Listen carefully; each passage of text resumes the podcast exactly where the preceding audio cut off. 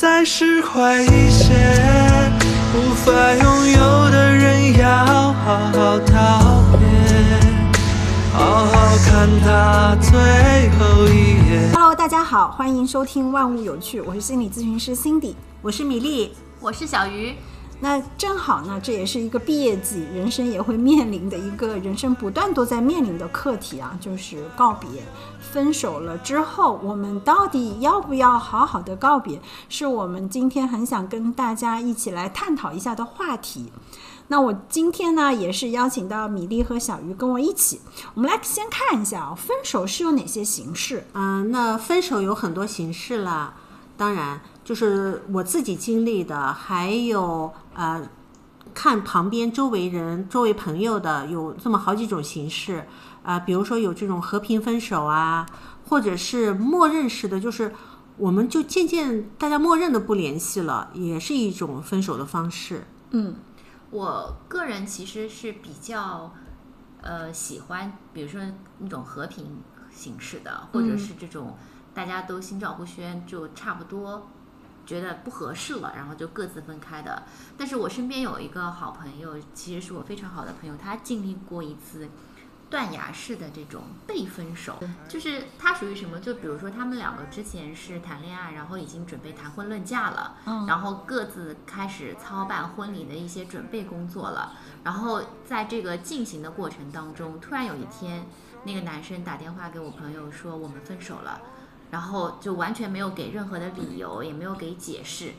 然后从那次电话之后，就再也没有联系过。嗯然后我同朋友再去打电话找他什么的，都再也没有找到过。嗯所以我朋友就一直被他这个男朋友就是属于被通知型的，嗯然后就一直就会沉浸在无限的为什么会这样子，他完全不能理解。说我，比如说我前一天还在想着我们怎么去筹备婚礼，然后后一天你就跟我说我们分手了，不在一起了。嗯，嗯太我觉得这种对这种就是非常打击性的，嗯，嗯。一下子就给了这种，比如说他之前还在山顶开心的准备婚礼，然后一下子就掉掉到了这个山崖之下，这种，他这种我觉得还好，我是听到过很多人是那种呃没有打招呼突然消失的，断联是断联了，就是可能昨天还在嗯、呃聊一些情侣之间的话题，然后突然这个人你在微信上他把你拉黑了、删除了。有很多人就是现在会面临这样子短时的分手，我觉得这种就会比较伤人。就是你你那一瞬间，你都真的会很懵，到底发生了什么？然后这个人就好像从你的生活里 biu 一下没了。可能这种我们外人看，或者他当事人被分手者觉得是一个非常突然的事件，嗯，但是也许就是一个蓄谋已久的，就是早就想分手了，只是一直没有找到合适的机会，或者没有勇气是的，去来跟你提这件事。到有一天，不知道哪根筋突然 突然被点了，然后就不得不，然后如果然后就再不说就对那个怎么样，或者就是不得不，你你像你那个小云那个朋友，他再不说就要结婚了，就要进入，所以进入那个婚姻的殿堂了，了所以他不得不说，嗯，就可能他那个也有点恐婚症啊。就我们岔开一个话题啊，就是我突然想到，到结婚突然跑路的人，也有一种可能就是他是有恐婚，那可能这个又是另外一种关系了。就前面米粒说，这个所有的断崖式的分手其实都是蓄谋已久的，只是我们没有勇气啊，没有勇气去可能跟对方去说。那分手其实对大部分人来讲，我觉得还是一件算伤感的事吧。嗯，你们有有有过愉快的分手吗？有过愉快，肯定不能。嗯当然，分手基本上都是，嗯，大家要不然就是感情不好了，要不然就是发生什么事情了。嗯，总之都是比较负面的，那是肯定的，没有说大家欢天喜地、锣鼓喧天的分手分手的。但是呢，就是说，呃，分手。倒是我倒是没有经历过非常激烈的或者特别抓马的这啊种非常抓马的这种分手，就是因为我基本是和平的吧。就是我我我在影视剧当中看嗯到啊，现实中我确实也没有遇到。就是我很好奇有没有那种说，两个人分手说：“哎呀，终于你提分手了，哎呀，我也终于解脱了，就很欢天喜地的分手，说从此我们还能做朋友，拜拜，不再做情侣。其实这是在影视剧当中我有看到过，但现实中不知道会不会有这样子。其实这也挺抓马的吧？因为双方的情感的那个尺度刚好到这一刻达到了一个都想分手的平衡状态，是很难的，对，几乎找不到这种这种时刻你。说，你说这种心照不宣的这种分手，大家就是可能长时间不联系，然后可可能感情也慢慢变淡了，大家就觉得哦，那可能也不适合了，然后就各自就这么分手了。这种算比较愉快的吗？我觉得他已经算不错的了，所以我就说，既然说到这个分手，那对大部分人来讲还是一件很伤感的事情啊，特别是对本身你就具有强烈的分离焦虑的人，我觉得可能会不太那么容易。那怎么样做可以减少这种伤痛？我觉得好好的告别可能是其中的一种方法之一吧。所以今天呢，我们先来看一看啊，什么才算好好的告别？我觉得每个人定义都不一样哦，而且我也觉得是依据关系。那有的好的关系，我们可能。嗯，大家都想留一个比较美好的那一面，我们可以这样说。但是又有一些关系是有毒的关系，我我我为什么要给你交代？我可能更多的需要给自己交代的时候，那那种好好的告别又是另外一种吧。嗯，其实你现在可以看到很多年轻人，他们在这个呃，在回应这个好好道别的关系的时候呢，我觉得现在年轻人也非常可爱的，也很嗯，也很自呃有点有有自我的个性在里面啊，嗯就是面对你都已经伤害到我了，嗯，你都已经对不起我了，对啊我还要跟你好好道别吗？对呀、你最好去滚吧！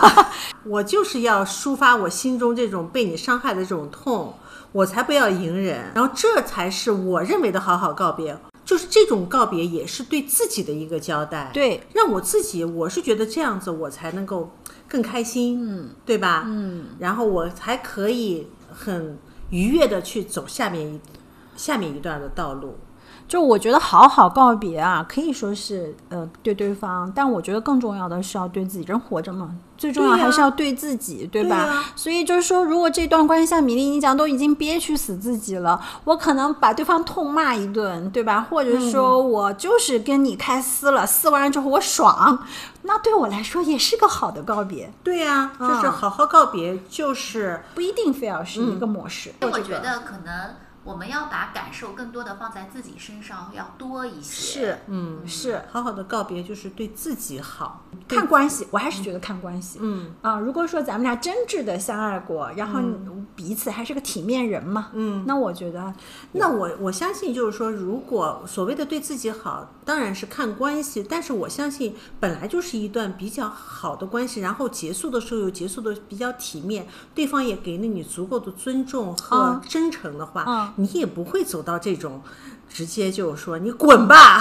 这 种这种、嗯这种阶段嘛。嗯所以。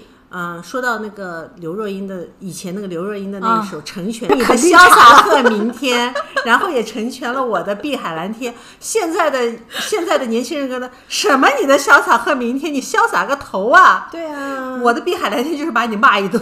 对啊，就是你你你说说白了，我觉得最终这个还是对自己有交代就 OK。当然，我觉得就我个人还是觉得你得留点体面给自己，嗯啊，对方再渣。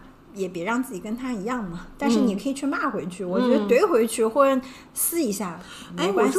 我也觉得也算是一个好好分手吧。嗯，这是一个观点哈，这是其中一个观点。就告别算是一个过程啊，就很多人可能会误解说，我跟你提了分手就算好好告别，其实它是你需要允许有一个过程，嗯啊，就不是说像刚才小鱼那个朋友就它是。属于我给你打个电话说一下我的决定，他属于告知型的，根本就不算是告别。对这个告别没有那个过程，对的，嗯，然后我问这个问题是因为我看到有人说，最好的告别就是彻底的消失。我觉得他也是有一种认为是分手之后再不联系的状态，而不是说怎么样去处理这个关系的结束。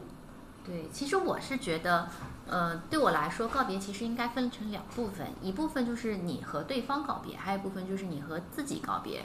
因为一段感情是双方的嘛，那你你当你决定你不再继续这段感情的时候，其实你要给对方一个交代，你要跟他呃告诉他你的决定啊，或者是说对方如果有意思的话，他也需要给给你一个交代，就是互为交代，然后互相尊重。就其实我想跟大家去举一个例子哦，在影视剧当中，我很喜欢看那个《一代宗师》里面宫二和叶问的那段告别。其实我觉得那是一个相对非常成熟的一种告别，就是他把他的心里面对这个叶问的喜欢告知，但是也清楚我们之间的关系只能到这儿，然后。给对方一些祝福，这是很高级、比较成熟的一个做法。所以我个人认为啊，一个好的告别，体面，就这个体面是既留给自己，也留给对方，也是留给这段关系。我觉得是一个必要的一一个条件。其次就是我也很认可米粒说的，一定是坦诚的、不回避的。嗯，当然，我觉得能做这事儿，其实要很大的勇气和心量去做的。就是我能够坦诚的告诉你说，我不再爱你了。我想我们可以，呃，分开来，各自去追寻自己 幸福的人生。我觉得这个其实很多人开不了口，一个最主要的原因就是你会有负罪感、愧疚感，它需要一定的这种勇气。所以我就说，刚才嗯，小鱼提到那种断崖式的分手。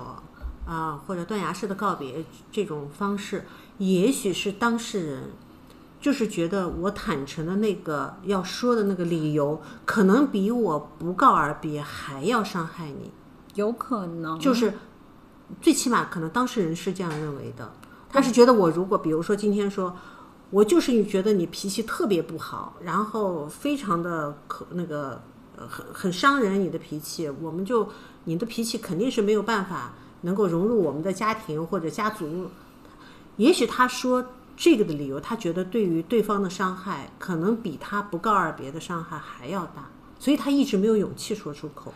我怎么觉得很有可能更多的是他自己没这个勇敢面对的这个能量，就是因为你要知道，我要跟你说分手，哦妈呀，我是一个坏人的角色，很多人是不愿意自己做那个坏，所以他逼着对方去说分手。他不想做这个坏角色，到最后就说：“哎，这事儿是你提的。”嗯啊，我觉得是，其实他需要一个人比较大的心量和能量去坦诚的。就当然，你刚才说那个，我觉得也有可能啊，就是我可能真的告诉你，你你会受不了。那我觉得，如果是这个角度的话，你可不可以 柔和一点表述，不要指责对方嘛，对吧？你可以说我不爱了，但是也不要那么具体的去指责。嗯，所以我这里接下来想说的就是，我认为好的分手里面还有一个很重要的，就是如果说对方他坦诚的告诉你不爱了，我希望大家能够做到就是不追问、不抱怨。就去面对和接受，我觉得这也是一种好好告别的体现。嗯嗯，就像小鱼他那个朋友一直在想，为什么我我相信他心里是觉得对方欠他个交代。对，因为就是属于。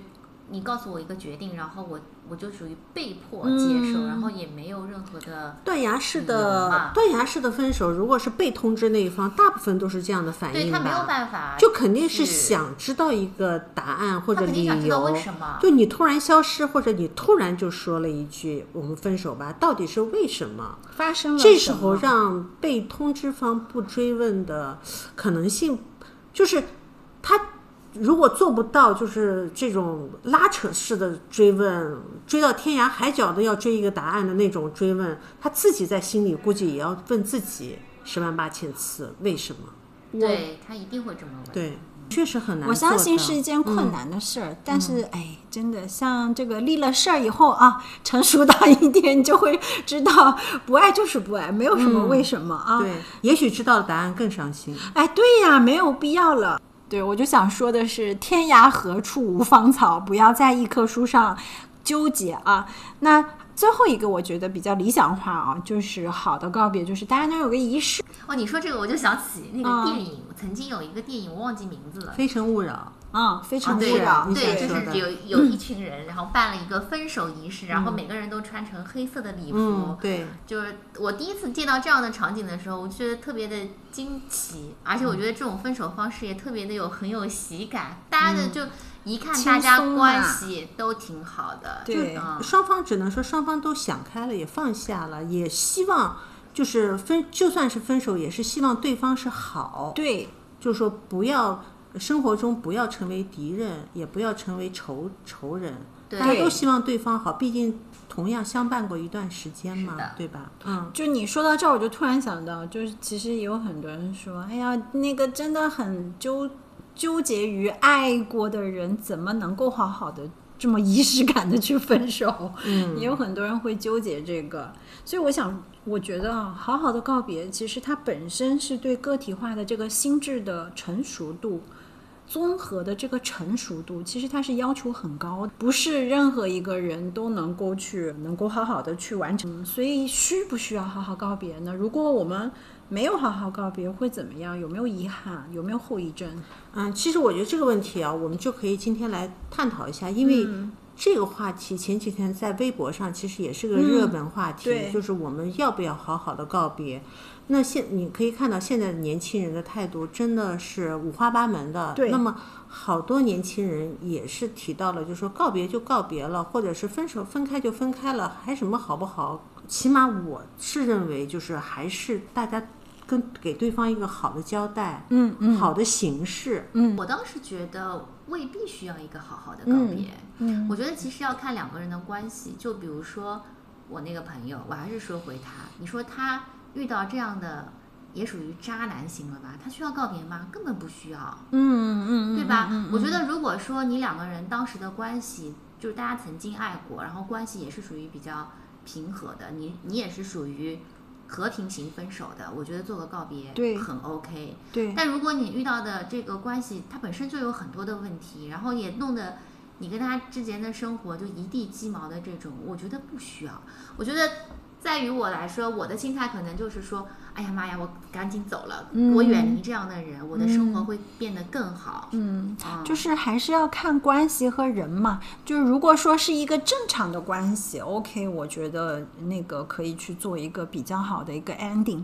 但如果说啊这段关系本身它就是一个扭曲的关系，比如说这个关系当中有施虐、有施暴等等这样子的一个危险性，或者说它本身就是一个极具伤害你的一个关系。我我说实话，那我也很赞同，你不一定非要需要一个所谓的告别啦。对的。啊，就躲远点，能躲多远躲就是如躲多远。果这段关系不是很好的话，我觉得你需要告别的是和自己的过去告别，而不是跟这个人告别。嗯嗯嗯我觉得跟自己告别反而会显得更加的重要。是的，是的，嗯，现在的现在等于说整个因为呃传播的渠道太多了，嗯啊、那个社交平台也给了很多人，呃，就觉得心中有不满或者心中有怨恨，他那个发泄的这个渠道。嗯所以我们现在也可以看到好多好多分手以后嗯写的小作文儿，会引爆整个呃社交平台的这种。那么呃，当然这种受影响的当然是以呃公众人物为主，啊，对吧？是但是我们也可以看到有一些就是一般的人，就是平平平常的人，也会通过社交平台对。来写一些就是分手之后的一些，不管是揭露对方的隐之前的隐私也好，对。还是拿着把柄也好，对。可能是做一个分手之后的这种要挟嘛，要挟或者发嗯泄吧。我们呃前前两年我们追的一个，我一我我看到的那个就是一个明星被嗯，呃有有印象，前女友嗯。啊写的小作，然后被迫退圈的这个事情。嗯。且不论这个小作文里的事情是真是假，嗯。但是这种方式确实是真的是两败俱伤的一个事情。因为这个前女友写了小作文之后，当然逼着对那个公众人物退圈了之后，他自己其实这些年也受到了这个这个明星人物的对明星人物的这个嗯粉丝的各种的是呃什么揭底啊，是嗯，就是投诉啊这样的。其实他自己的日子肯定也过得不太好。但是我想说，走到这一步啊，他已经不是一个简单的分手的问题了。走到这一步，我觉得就你刚讲这个事件，我也有印象啊、嗯就是我觉得它是一个利益的关系了。他是想在这个事件当中能够尽可能的去捞一些利益了，但是就像米粒你讲，最终这个关系它是一个双刃剑，嗯你伤害了别人，其实也伤害了自己。嗯嗯，当然我不知道这个当事人，就这个写小作文的人，他当时是不是抱着这种玉石俱焚的 想法去做的？嗯哦，嗯也有这样子的人。但是我想回来跟大家去分享，就是说，如果没有好好告别，会有怎样的遗憾吗？或者会有什么后遗症？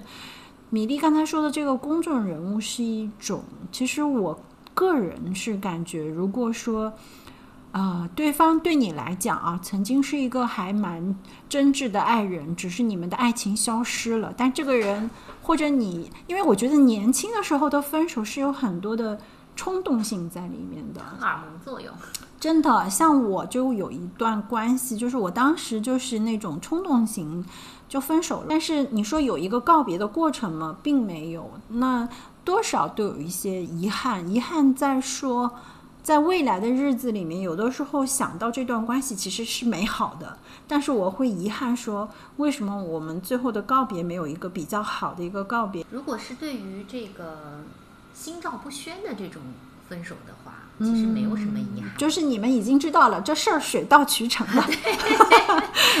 其实不会有，就是我觉得和平的分手，其实其实遗憾会很少的。就已经是最好的一种了吗？对，我觉得算是了、嗯啊。但因为你大家都知道各自的心意，然后都会给各自的空间和尊重，所以我觉得这种方式已经算是很好的方式了，应该也不会有什么遗憾。嗯唯一的遗憾可能是觉得，哎呀。可能说，哎呀，我们的感情还是没能走长远啊，可能是类似像这种的遗憾啊，可能是会这种，嗯呃，但是如果是你说这种本身关系就不太好的，啊，那没啥，拜拜。那能有啥遗憾呢？就是我觉得，就是对被通知方的那一个人会造成伤害，我觉得是真的。呃，好好告别或好好分手这件事情呢，也要分，嗯、就是通知人和被通知人。嗯，就告知人和被告知人的关系，相对来说，当然被告知人的情感上是弱势一点的。嗯，所以，如果你这个告知人能够好好的做好这一点，就是把这个分手是这个事情能处理的比较好，是很坦诚，然后该呃给的抚慰，不管是精神上还是物质上的抚慰，都能够尽量做到位。被告之人他的情感确实受伤会深一点，对那么被告之人如果得到这样的呃或多或少的这样的安慰，总之他的心里会好受很多，也许也会经历一段时间的难过和没有办法从这种感情中走出来。但是情感上是得到抚慰的，对对吧？对，就因为我从心理的层面来跟大家讲，分离啊，它本身不管是对被告知者还是告知者，它其实都有一种创伤。可能你们都会觉得说我是提分手的那个，我没有觉得特别难过，其实不尽然，毕竟是一曾经这个最亲密的一段关系，我们可能结束了，所以它都是一种。创伤。那对于被分手的人，很容易产生的心理的创伤是被遗弃感，还有会有很强烈的羞耻感以及愤怒。这个愤怒啊，能够转向外面，就是那种你刚才说的写小作文这种也好啊，上去撕的也好，骂的也好，这都算好的。那还有一种是转向自我攻击，嗯，会觉得我不够好，嗯，我不够美，我不够优秀，我不够怎么怎么样，所以对方离开了我。这种长期的自我攻击是会让很多人在这个过程当中产生了抑郁情绪。啊、有很多情绪是从自我攻击开始的，所以像米粒刚才讲，一个好的告别，多多少少都能够去安抚到这些伤痛啊、愤怒啊，帮助对方减少一些自我攻击。嗯，我觉得这个是曾经做过伴侣吧，我都不说你们是否真爱了，但至少我们做过亲密伴侣的人，我觉得有必要去做的一件事情，就是你至少告诉他。我不爱了，但不是你不够好，只是我觉得我们不合适，哈、我觉得这样是一个比较理想的一个状态。那我们也很想分享一下，我来问问大家，你们觉得我们在说告别的时候，我们最终是在告别的是一个关系，还是一个人？我觉得没有办法把它区分的特别开，嗯而且包你不仅是关系，也不仅是一个人，你和自己也需要做告别，嗯对吧？嗯就是就是曾经的这段关系吧，我觉得你你如果是一段美好的，你其实未来你可以回忆我年轻的时候有过怎样一段美好的爱情。那如果是是很痛苦的，我觉得就赶紧把它 给忘了，就不要老是想到它，就就好好的迎接你的新生活就好。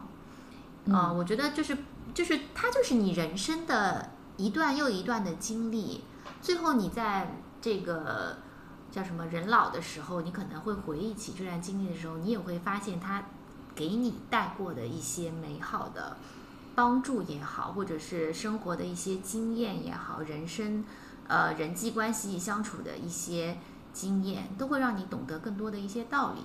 那我想问你，如果不美好呢？有没有可能不美好？也有可能不美好的呀，对呀啊，就是就属于我朋友那种是属于完全不美好的。啊！不不不，我觉得你可以说他的告别那个点是不美好，但你不能否认他们俩啊曾经吧。对曾经在一起，也许是美好的吧、嗯啊，但是我觉得以这个结果来看，也未必。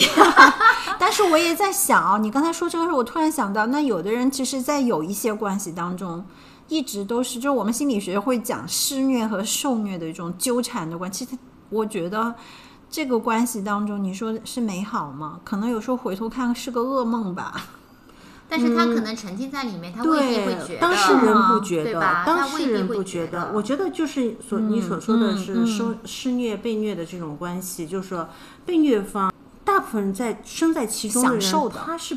他是没有这种我们是外人看到的，你怎么还跟这个人在一起这种心情的？就可能是在分手之后恍然大悟，说原来我是跟一个这么渣的人，对呀、伤害了我这么久的一个人在一起，纠缠。但是他当下身在其位的，因为人的感情是很复杂的。嗯，你这时候，你这一刻对我非常的不好，对吧？嗯可能对我家暴也好，语言暴力也好，嗯冷暴力也好，我很受伤。可是你可能转头会对我加倍的好。嗯就是人有时候会陷入这种不断的胡萝卜大棒、胡萝卜大棒这种关系中，是无法自拔的。对，对吧？因为你人身在其中的时候，那个胡萝卜可能两个胡萝卜给你的双倍快乐，你也是没有办法拒绝的，对不对？嗯，所以我是觉得，呃，我们外人当然没有办法去评判当事人在这个感情中的这个感受，嗯嗯，但是就是牵扯到告别这个事情，就是不管你是面临的一个呃美呃，就是以前是一个美好的感情，啊还是以前带给你非常伤痛的感情，嗯，还是一个平淡的感情吧，可以这样说。但是你呃分开的时候，我我还是鼓励大家做一个给自己也好，给对方也好，给过去也好嗯的一个。呃，稍微有一点点仪式感的，嗯，嗯，这种告别，好难。我难我觉得这是理想化哈，对理想化，嗯但是有点难，有点难。我我觉得可以从呃最呃上次那个微博的这个热搜，嗯，还有呃底下的评论可以看出，其实现在的年轻人真的很有个性的，对，他们没有那么多的道德 嗯包袱和嗯枷锁，就是你扎我就拜拜。拜拜，嗯。我还跟你告什么别呀？我觉得这是对吧？我觉得这是一个好的态度啊啊，，然后就是很很很真我的，是。但是呢，就是我还是希望，就是说年轻人就是好好谈恋爱，好好的去享受这个关系，嗯，因为很美好的嘛，青春年华的恋爱是真的很美好的，就是美好的时光吧，然后把它变成美好的回忆，放在自己的这个人生年华里，嗯。然后再去用这个来作为一个滋养，去迎接下一段道路，嗯，对吧？嗯我觉得人生每一段经验也都是一个滋养，都算人生的养分吧。是的，嗯，他哦，我我可可能突然听到这句，我不太 一样，就是我不认为每有的关系是养分，有的关系是毒关系，有毒的关系有没有想过？有毒的关系也是让你从中间吸取经验教训的呀，嗯，就是对吧？但是有一些伤害其实是蛮难说，我从当中是有养分能吸收的。嗯，那经验教训呢，算养分吗？经验教训，那你要看当事人能不能从这个过程当中爬出来。就比如说像我，因为接触很多来访啊，就很多来访他会面临的这种伤害性的关系、有毒的关系，就比如说他在不断的被 PUA，然后还被家暴。你跟他说，在这个过程当中，他能学习到，那得他很强，就是他必须要先恢复自己的心心理。状态了之后，我才能说哦，我知道以后我要去学会分辨关系当中的呃有毒关系啊，好的关系啊，嗯，从这个里面学习到。但是在他没有这个创伤愈合的时候，其实这事儿对他来讲没有任何的养分，我觉得就是一个有毒的东西。那他该怎么办呢？嗯，找咨询师。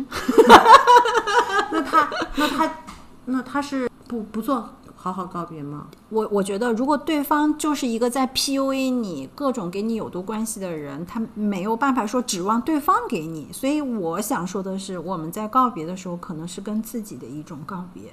就最终，如果一个人的成长是要打碎的，你要打碎掉过去的那个你，然后重建一个新的你，是这么一个过程。所以这个告别，我觉得更多的是指向自己。不管这段关系像你们说的，它是一个美好的关系，还是说有可能是个有毒的关系。但是到今天，如果我们分手了，我觉得你更多的是要跟自己去说一个拜拜。嗯，在今天之前的那个你已经结束了，翻篇儿了啊，我们可以重新找一个下一段。更好的自己，因为我我是这么觉得，一段关系有没有营养是看这个关系能不能让你爱自己，会不会促进你成为一个更好的自己。